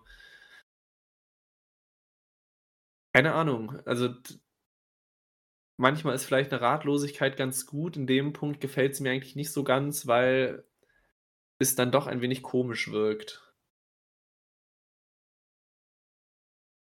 Ja. Ich ich kann mir auch keinen Reim machen. Das ist so was, da habe ich auch ich habe überhaupt gar keinen Anhaltspunkt, von wem aus ich jetzt irgendwelche Theorien in den Raum schmeißen könnte. Ja, ich hoffe einfach, dass man wenigstens Ricky Starks in dem Punkt nutzt, dass er jetzt das Ding gewonnen hat, um ihn sofort wieder, ja, heiß zu halten, damit es jetzt nicht egal ist, dass er das Turnier gewonnen hat, weil das also, wenn wenn das jetzt nicht weiter aufgegriffen wird, wenn er da jetzt nicht weiter gepusht wird, dann wäre das gleichbedeutend mit dieses Turnier ist vollkommen egal. Deswegen ja, ich weiß nicht, wohin. Ich weiß auch nicht, ob mir Ricky Starks gegen gegen MJF gefallen würde. Ob man sonst MJF Richtung TNT-Title, International Title oder keine Ahnung was macht. Ich finde, alles wirkt in meinem Kopf irgendwie nicht ganz stimmig, aber ich weiß auch nicht, was man sonst damit machen möchte. Oder man man bleibt erst mal bei Ricky Starks gegen CM Punk und macht daraus was Längeres nach dem Motto: CM Punk hat zwar Oh, das ne. Turnier verloren und er wird das Turnier auch nicht im Nachhinein gewinnen können, aber er möchte trotzdem sich den cleanen Sieg gegen gegen Ricky Starks holen. Oh, ne, da hatte ich jetzt nicht so Bock drauf. Wäre ich wäre ich auch kein Fan von, aber es klingt in meinem Kopf Ich noch wenigstens stimmiger als sonstige Theorien. Ich habe einfach gar keine Theorie, das ist mein Problem. Was ganz Neues für beide. Ich kann man irgendwann down the road machen. Irgendwann später. glaube Vielleicht, wenn einer von beiden Titel hat, dass der andere dann um die Ecke kommt oder so. Ich finde also, um das ganze Ding vielleicht jetzt 'n bisschen größer zu machen, ich finde, das ist so 'n bisschen das Hauptproblem von Collision auch 'n Stück weit, dass ich wirklich nach jeder Ausgabe gefühlt einfach ratlos bin, was als Nächstes kommen soll. Also, jetzt von von vor 2 Wochen auf jetzt die letzte Ausgabe ging's, weil dann hatte man ja auch das Titelmatch aufgebaut. Man hatte man wusste, man bekommt die Finalturniere und jetzt ist schon wieder der Punkt, wo ich denke: „Was soll da jetzt kommen?“ Ich weiß bei keinem der Leute, die irgendwie bei Collision jetzt häufiger zu sehen waren also, Ausnahme Andrade, weil der will sich weiter versuchen, seine Maske zurückzuholen, weiß ich einfach nicht, was da jetzt passieren soll. Und da wäre es vielleicht manchmal schöner, einen einen klareren Grund zu geben, überhaupt nächste Woche einzuschalten, weil der fehlt mir grad noch wieder 'n Stück weit. Ja gut, aber sobald die das 1. Match ankündigen, ist man halt dann doch wieder dabei. Ja. Aber es äh, aber irgendwie mir fehlt halt noch so 'n Stück weit einfach der rote Ja, Faden, ja, wo das wo ich weiß, welche welche Fäden, welche Storylines, was was kann ich erwarten? Also, nicht Aber nur auf einzelne Matches bezogen, sondern einfach nur dieses was ist hier grad die langfristige Planung hinter dieser Show? Ja, da haben sie mir bei mir ehrlich gesagt nach der 5. Show noch 'n bisschen Schonfrist. Stimmt. Wenn es bei bei Folge 10 immer noch so ist, dann können wir da gerne drüber reden, aber bis jetzt denke ich mir: „Lass sie erst mal starten, lass erst mal gucken, wie's läuft und gut ist.“ Okay, Ich finde schon mal cool, dass es nicht formularisch ist. Das finde ich schon mal mega. Ich werde dich in 5 Wochen noch mal dran erinnern. Ich habe es mir grad Okay. notiert. Nach der 10. Folge reden wir noch mal drüber, ob wir mehr roter roten Faden haben oder nicht, beziehungsweise ob's jetzt ein oder bis dahin ein größeres Problem wird oder nicht. Battle of the Belts kam direkt im Anschluss und es hatte den komischen Beginn, nämlich, dass wir dann immer noch die Siegesfeier hatten, beziehungsweise der Jubel von Ricky Starks, was irgendwie schon ein, ja, sehr untypischer Anfang für 'ne Wrestlingshow war, die zumindest versucht, 'ne eigene Show zu sein. Dann kam noch äh, ich, falls ich den Namen falsch ausspreche, korrigiere mich bitte, aber Yushin Thunder Liger. Passt. Fragezeichen. Ähm, der dann Starks die Trophäe überreichen möchte. Der haut aber relativ schnell dann damit auch wieder ab. Und auch da ist die Frage, haben sie den extra für 10 Sekunden Trophäenübergabe eingeflogen oder was, war das? Doch. Das ist doch ein einfach verdientes Geld. Ja, für ihn schon, aber auch da ist wieder so der Punkt von, äh, was Warum? war das Keine jetzt? Ahnung. Was ist Ja. der lang, also gibt es einen langfristig, gibt es irgendeinen Plan? Nee, Liger war bei Collision. Ende. Okay, gut. Dann haben wir das skurrile Anfangssegment schon mal abgearbeitet. Ähm, Orange Cassidy gegen Lance Archer für den Interna International Title war das erste der drei Titelmatches, die wir dann bekommen haben. Ähm, zum Aufbau haben wir ja minimal schon was bei Rampage gesagt, beziehungsweise Archer hatte ja auch sein Videopaket bei Dynamite. Nach etwa 10 Minuten verliert er aber trotzdem gegen Orange Cassidy, der weiterhin seinen äh, International Title, ich hätte gerade fast gesagt All Atlantic, aber Mhm. ich bin besser als Julian, deswegen ähm, ja, hat er seinen Titel verteidigt. Ja, Countout, was auch schon mal ein wenig untypisch ist, was man zumindest nicht jede Woche sieht. Ja, wie finden wir, also ich glaube, von der, von der, von der Titelverteidigung konnte jeder ausgehen, deswegen, ich glaube, da nicht darauf die Frage bezogen, wie finden wir das, aber wie war das Match? Wie, keine Ahnung, war das- irgendwie ein brauchbarer Opener für eine unbrauchbare Show? Ja, also mir das Match an sich Spaß gemacht. Ich finde das Ende halt echt doof. Ich finde es wirklich dumm. Ich mag Archer sehr gerne. Ich finde, er kann sehr gut mit so Leuten wie Cassidy arbeiten. Alles top, hat Bock gemacht. Aber dann so, hä? Das war Ja. richtig doof einfach. Ja, Ja, und ich brauche Roberts halt auch einfach nicht. Also das Ja. sieht einfach so lustig aus, wenn dieser Mann zuschlägt. Also das ist als, kann er auch irgendwie einen toten Fisch nehmen. So in etwa sieht das aus, wenn er seine Hand benutzt. Starker Vergleich. Ähm, ja, ich finde es auch komisch, beziehungsweise um das Ganze mal wirklich sehr, sehr, sehr, sehr, sehr negativ form zu formulieren.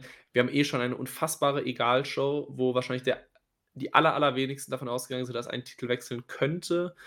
Und dann nutzt man die Matches nicht mal so richtig, sondern gibt dann so komische Finishes noch rein. Also, wann hatten wir zuletzt mal einen Countout-Sieg und wann hatten wir das in einem Titelmatch? Und dieses Titelmatch hatte ja zumindest noch den Anschein, dass es nicht vollkommen egal ist, weil, keine Ahnung, AEW mir immer noch verkaufen, verkaufen will, dass Battle of the Bells eine anständige Show ist, was irgendwie nicht ganz der Wahrheit entspricht.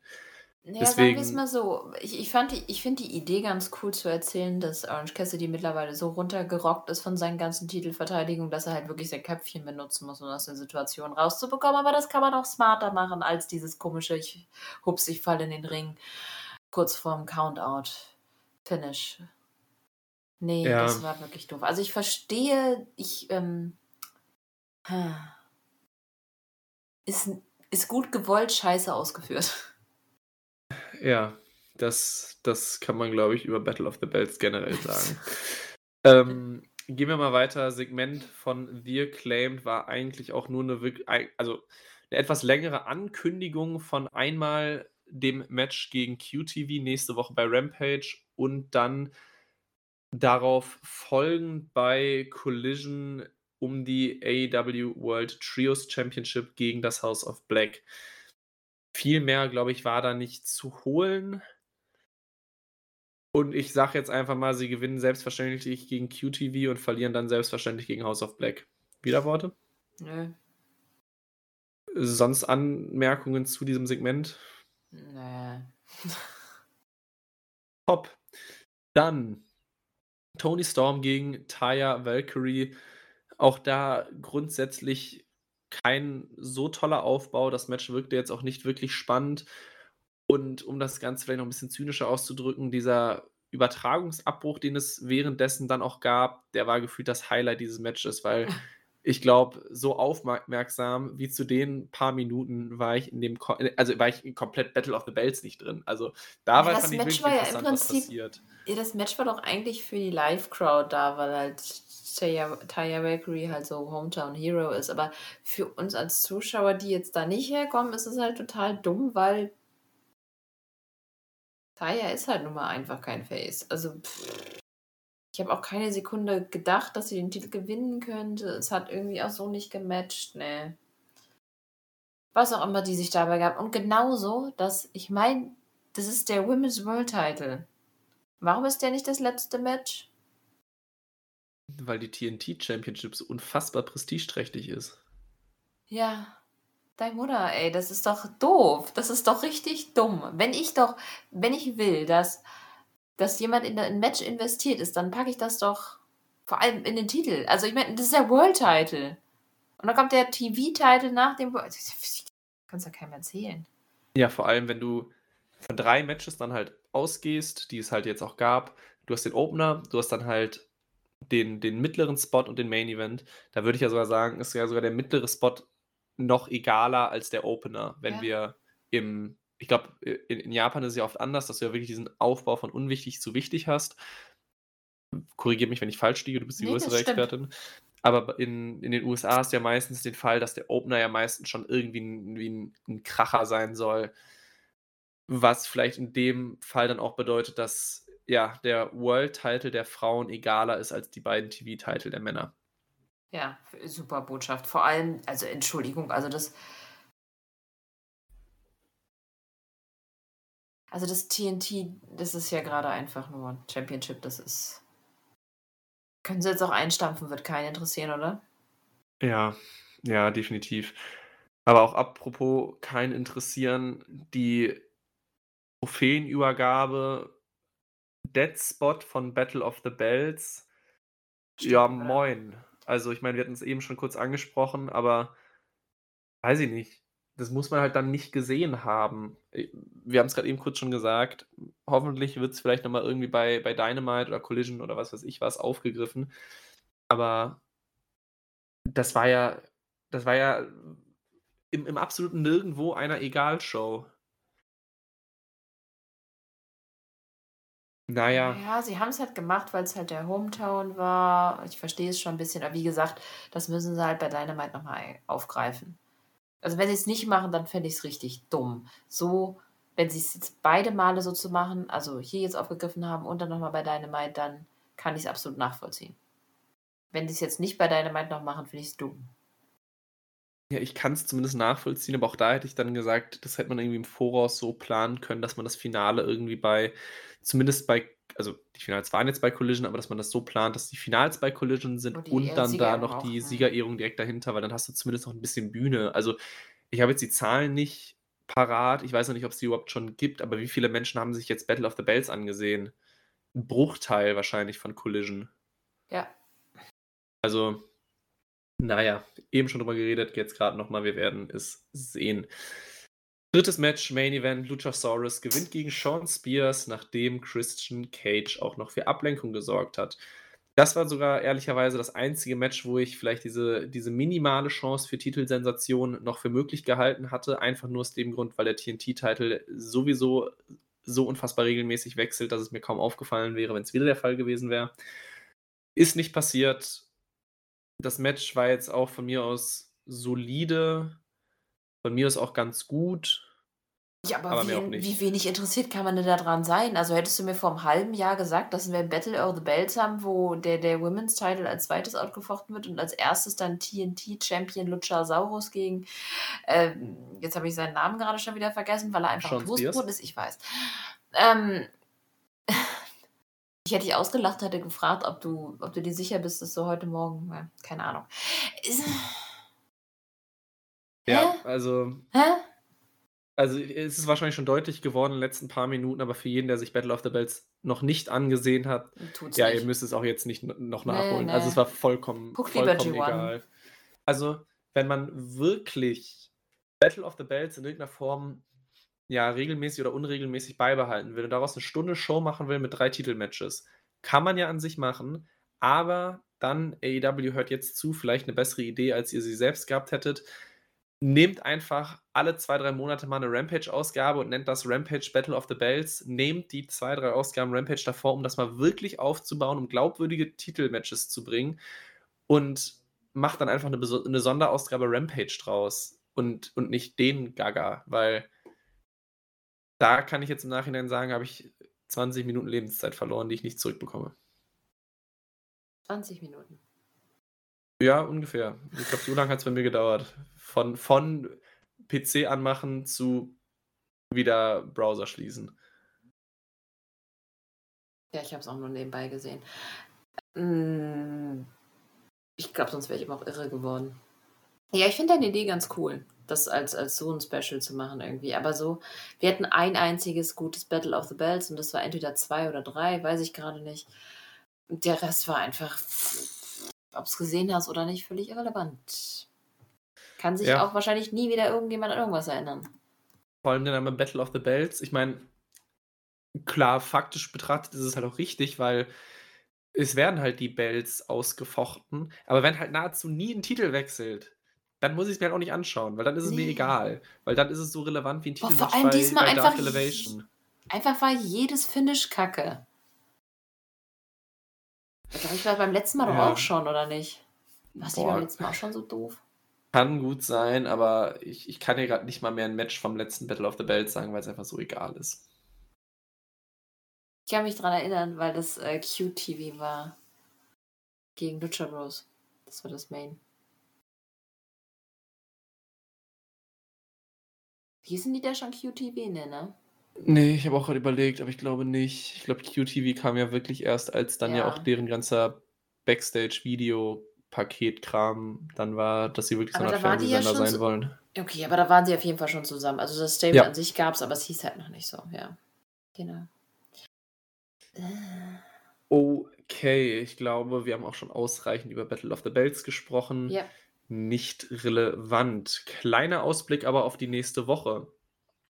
Äh, Dynamite am Mittwoch steht ganz im Zeichen von Blood and Guts. Haben wir eben schon kurz drüber auch gesprochen. Elite sind unsere beiden Favoriten. Sonst noch Anmerkungen zu dem Match? Weil ich glaube, wir haben sogar fast über alles schon irgendwie kurz geredet, was dann auch für nächste Woche angekündigt ist. Ja, nö, habe ich jetzt auch nichts mehr weiter. Ansonsten haben wir dann noch die Ankündigung des Finalmatches des Blind Eliminator Tournaments, also MJF und Adam Cole gegen offiziell Jericho Appreciation Society, Sammy Guevara und Daniel Garcia. Ob sie wirklich als dieses Stable dann auftreten werden oder wieder einzeln herauskommen werden, werden wir am Mittwoch sehen. Auch da haben wir unsere Favoriten ja eben schon geäußert. Und die dritte Ankündigung für Dynamite FTW Championship Match Hook gegen Jungle Boy Jack Perry. Hooks erste Niederlage? Fragezeichen.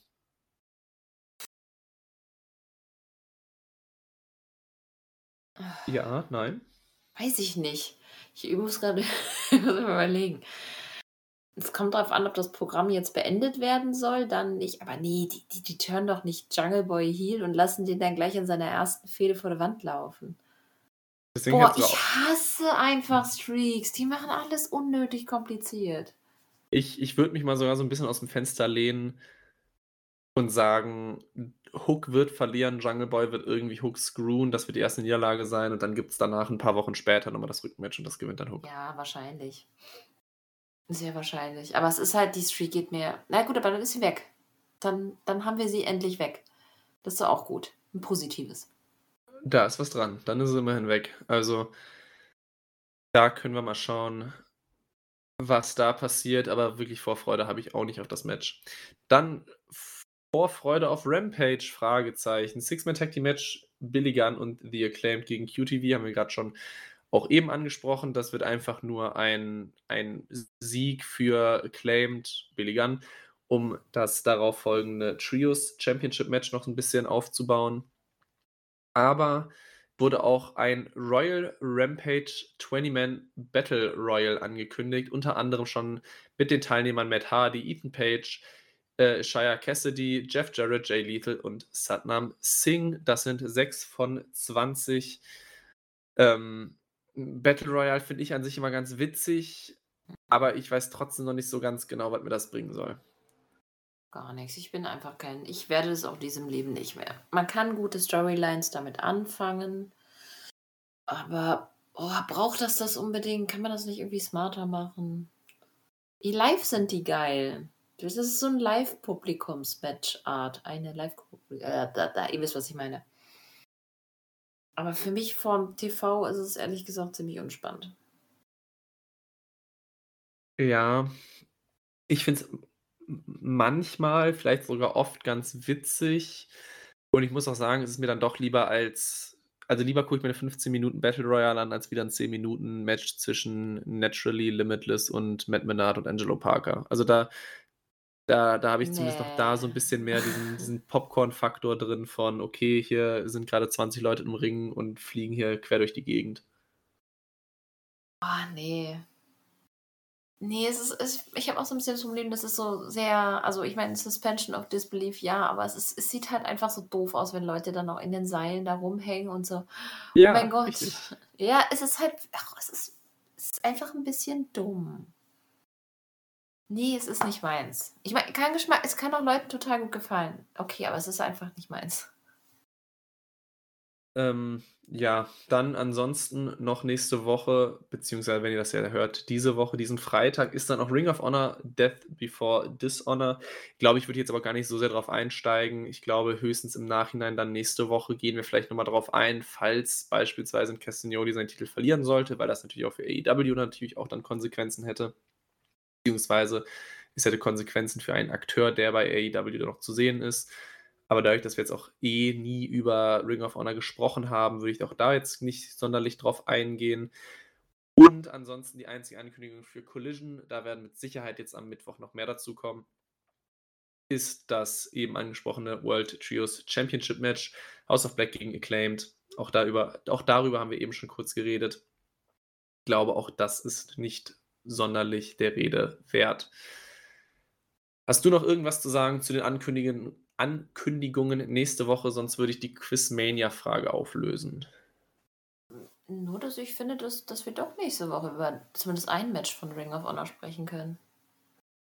Das ja. wäre? Ach komm, jetzt kennst du mich langsam mal gut genug. Ja, Shibata. okay, um das vollständigkeitshalber zu sagen, äh, Shibata gegen Daniel Garcia um den Ring of Honor Pure Championship die Ring of Honor Pure Championship. Gut, ja, ja daran habe ich gerade wirklich nicht gedacht. Es tut mir leid. Ähm, gerne. Können, können wir drüber reden? Für dich würde ich es mir sogar anschauen. Oh. Das wird ein cooles Match. Ja, das glaube ich auch. Aber ich habe auch wirklich nicht so viel Zeit, wenn ich mir die Woche ungefähr sechs Stunden WWE anschauen muss und sechs Stunden Ring of Honor anschauen muss und dann noch sonstigen Quatsch. Ah, stell dich nicht so an. Ja, ich muss ja noch Berichte schreiben von Shows, die ich mir vorher nie oder die ich mir sonst nie freiwillig ansehen würde. Ja, mach, mach du mal freiwillig NWA Power. Never. Siehste, muss ich mir trotzdem anschauen. Naja, kommen wir zur Quizmania-Schätzfrage. Nämlich, wie viele Minuten war bisher Juice Robinson bei Collision in den ersten fünf Ausgaben im Ring zu sehen, also wie lange gegen all seine fünf Matches zusammengerechnet. Und die Antwort lautet etwa 150 Minuten und ein paar zerquetschte Sekunden, was im Durchschnitt 30 Minuten pro Abend sind, was schon eine unfassbare Statistik ist, wie sehr dieser Mann in den letzten Wochen da abgeliefert hat. Also wir haben Matchzeiten jetzt einmal 58 Minuten gehabt, dann zweimal noch über 20, also 20 bis 25 und zweimal knapp unter 20 das ist schon ist schon 'ne ziemliche Hausnummer dafür dass wir über eine Einzelperson reden, die Woche für Woche so viel auftritt. Es waren auch Tag-Team-Matches, klar, er war nicht immer im Ring, aber ich glaube, man kann ihn mit der Quizmania-Frage wenigstens ein wenig würdigen. Ansonsten wäre ich mit meinem Latein für heute am Ende. Deswegen bedanke ich mich schon mal fürs Zuhören überreiche die letzten Worte an Katha und würde sagen, man hört sich die nächsten Wochen wieder. Ja, ich habe auch nicht mehr wirklich was zu sagen. Ich schließe wie immer ab mit bleibt gesund, macht's gut. Ciao. Tschüss.